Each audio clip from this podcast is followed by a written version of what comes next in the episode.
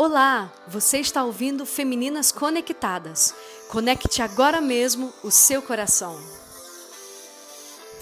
Olá, este é o Diário de Bordo número 20. Hoje é dia 7 de abril de 2020. Somos da Igreja da Cidade, em São José dos Campos, São Paulo.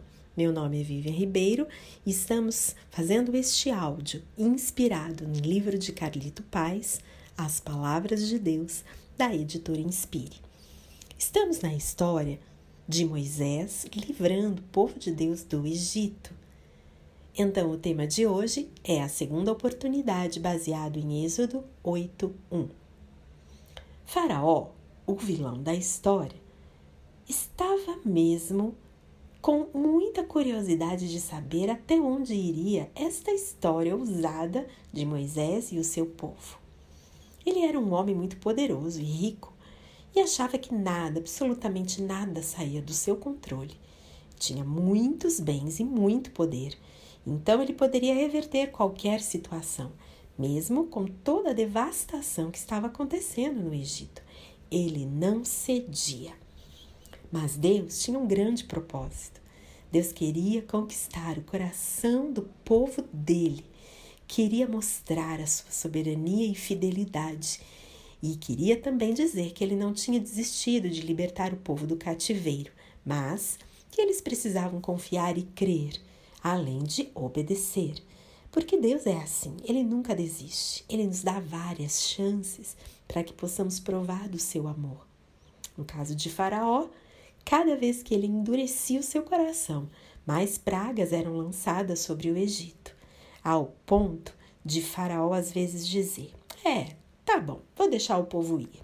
E logo que Deus tirava a praga, Faraó voltava atrás. Quantas vezes o nosso coração se comporta como o coração de Faraó? Nós ficamos irredutíveis diante de uma provação, dizendo que vamos deixar de confiar, vamos deixar de esperar, porque a resposta não chegou. E quando ela chega, às vezes a gente nem para muito para agradecer. Que Deus quer hoje de mim e de você é que nesse tempo de quarentena o nosso coração se encha de expectativas. É tempo de orar, jejuar, fazer votos, clamarmos juntas, buscarmos pessoas maduras para termos conversas francas, crescermos emocionalmente, crescermos intelectualmente e espiritualmente Precisamos nos achegar pertinho de Deus e ver a Sua presença ser derramada em todas as oportunidades que Ele nos dá diariamente. Mas precisamos nos lembrar que todo este tempo de processo, de quarentena, vai acabar e nós vamos honrar a palavra dele. Uau! Ele cumpriu o que prometeu. Não mais desespero, não mais ansiedade e nem angústia.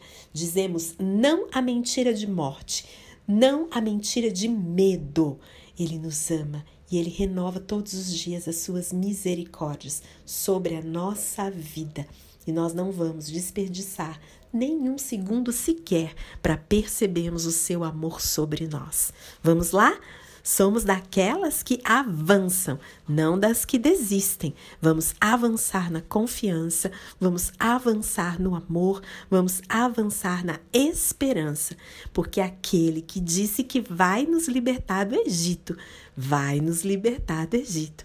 O povo de Deus está aí, a Bíblia está aí. É uma prova que ao fiel Deus se mostra fiel. Um abraço muito grande, nos encontramos amanhã. Tchau, tchau!